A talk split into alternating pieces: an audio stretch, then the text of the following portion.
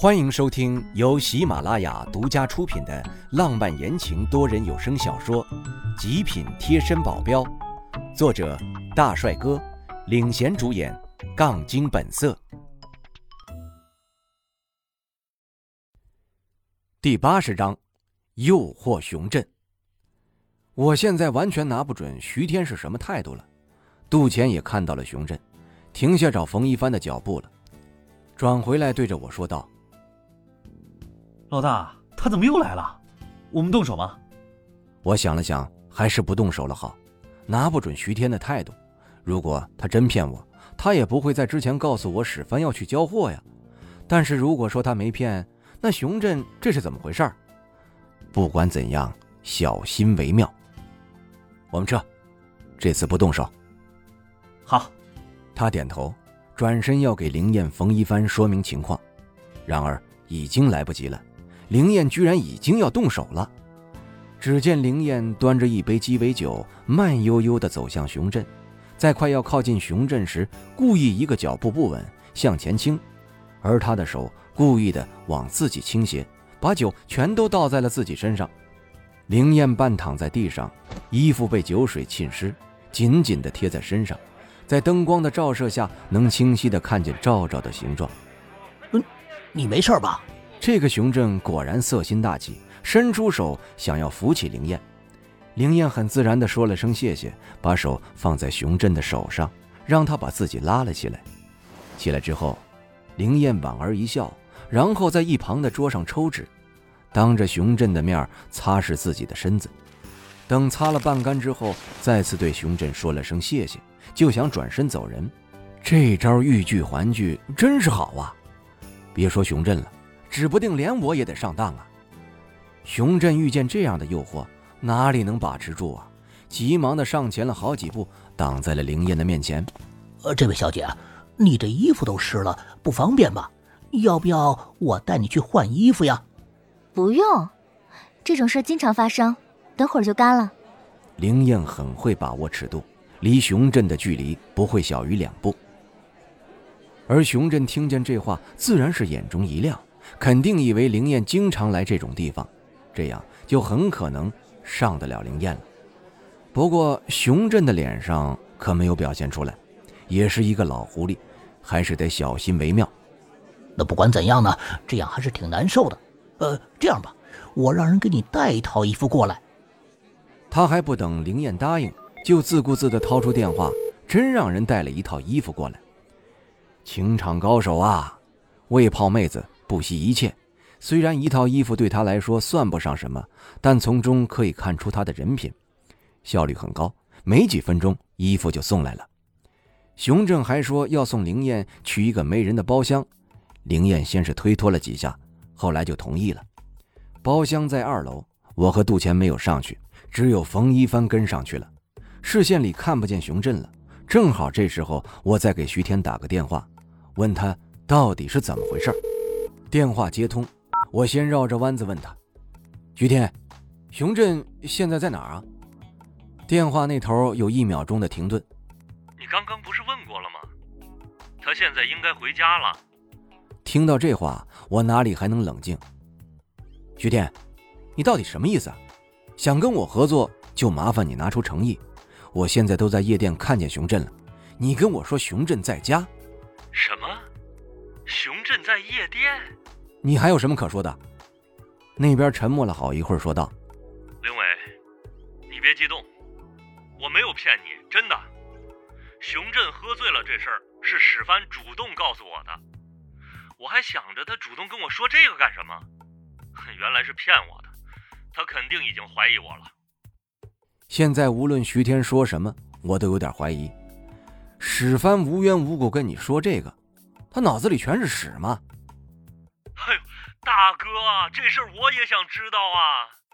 他肯定是对我怀疑了，肯定是因为我今天把熊振的资料拷出来一份，被他发现了，所以他肯定会有意无意的告诉我假情报。拷贝资料的时候被发现了，如果是这样，就说得通了。史帆真是奸诈，这点事情都会注意到，以后要更加小心了。行了，先这样了。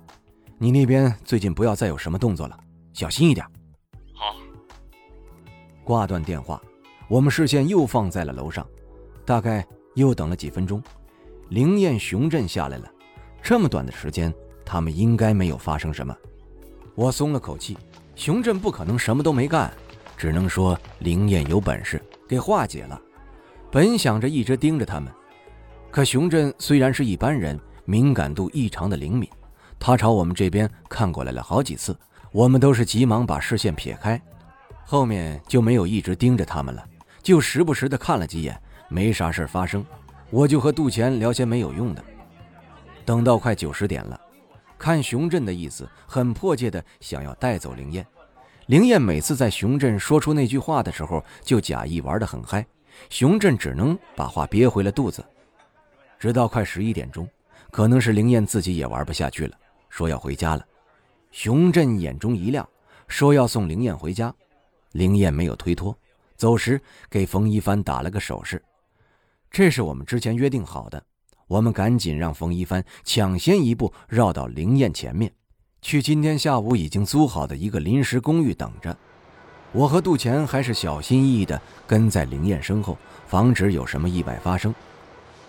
他们到了公寓，熊正看起来就很迫不及待了，似乎很想跟灵燕一起进公寓。然而他失算了。灵燕掏出钥匙开门，马上里面就有了一个身影出来。燕子，你回来了。这是熊振的笑脸全卸了下来，阴沉着脸说道。灵燕可不会这样就被吓到，仍然笑着说道：“这是我哥哥。”哥哥，一秒钟，笑容重新回到脸上，还十分的狗腿。哦，原来是大舅哥呀！谁是你大舅哥？冯一帆拉下脸，快速的拉住灵燕的手，往屋子里一带，然后砰的一声关上了门。我在后面看见，熊正灰头土脸的抓了抓脑袋，大声喊道。哎，大舅哥，我明儿个再来啊！熊振乐滋滋的下楼，边走嘴里还哼着小调，心情还真不是一般的好。等他走了之后，我和杜钱这才上楼，一进屋就问灵燕感觉怎么样。一问，他就跟爆发似的跳起来，在包厢的时候差点吓死我了。刚进去想换衣服来着，他还想跟着我进来。我们僵了好久，他才答应在门口守着。可是包厢居然没有锁，我就想着躲在门后面换衣服，但熊振这个不要脸的还真的推门想偷看，我差点被推开的门撞成了大饼脸。还好那个时候我动作快，已经换好衣服了。我的嘴角抽了抽，熊振人品还真是，偷看这种事儿他都做得出来，以后小心点他这样的人可能什么事儿都能做得出来。我严肃地说道。灵燕摆手。放心啦，他这样的人其实也挺好搞定的。相处下来，其实我发现人不坏，就是肆了点，脑子是好用，但是跟错了人。史凡野心大，正是因为有熊振在，史凡才这么顺利。的确，熊振看起来没有那么坏，要是能把他拉到我们这边就好了。不过难度不是一般的大。现在我们有灵验，如果让灵验多加把劲儿。指不定还有那么一线的可能。第二天，一大清早的，灵燕就收到了电话，是熊振打来的。他说在楼下等着，想让灵燕下去。他问我该怎么办，还能怎么办呢？自然是答应了。不跟他相处，怎么能找到他的把柄？不过这次是熊振自己开车来的，我们不太好跟。如果我们也坐辆车追上去，很容易被发现。所以，我们让灵燕先过去。等到了地方之后，再暗中告诉我们在哪里，我们再过去。但是让我无语的是，熊振居然带灵燕去了游乐场，这玩的又是哪套啊？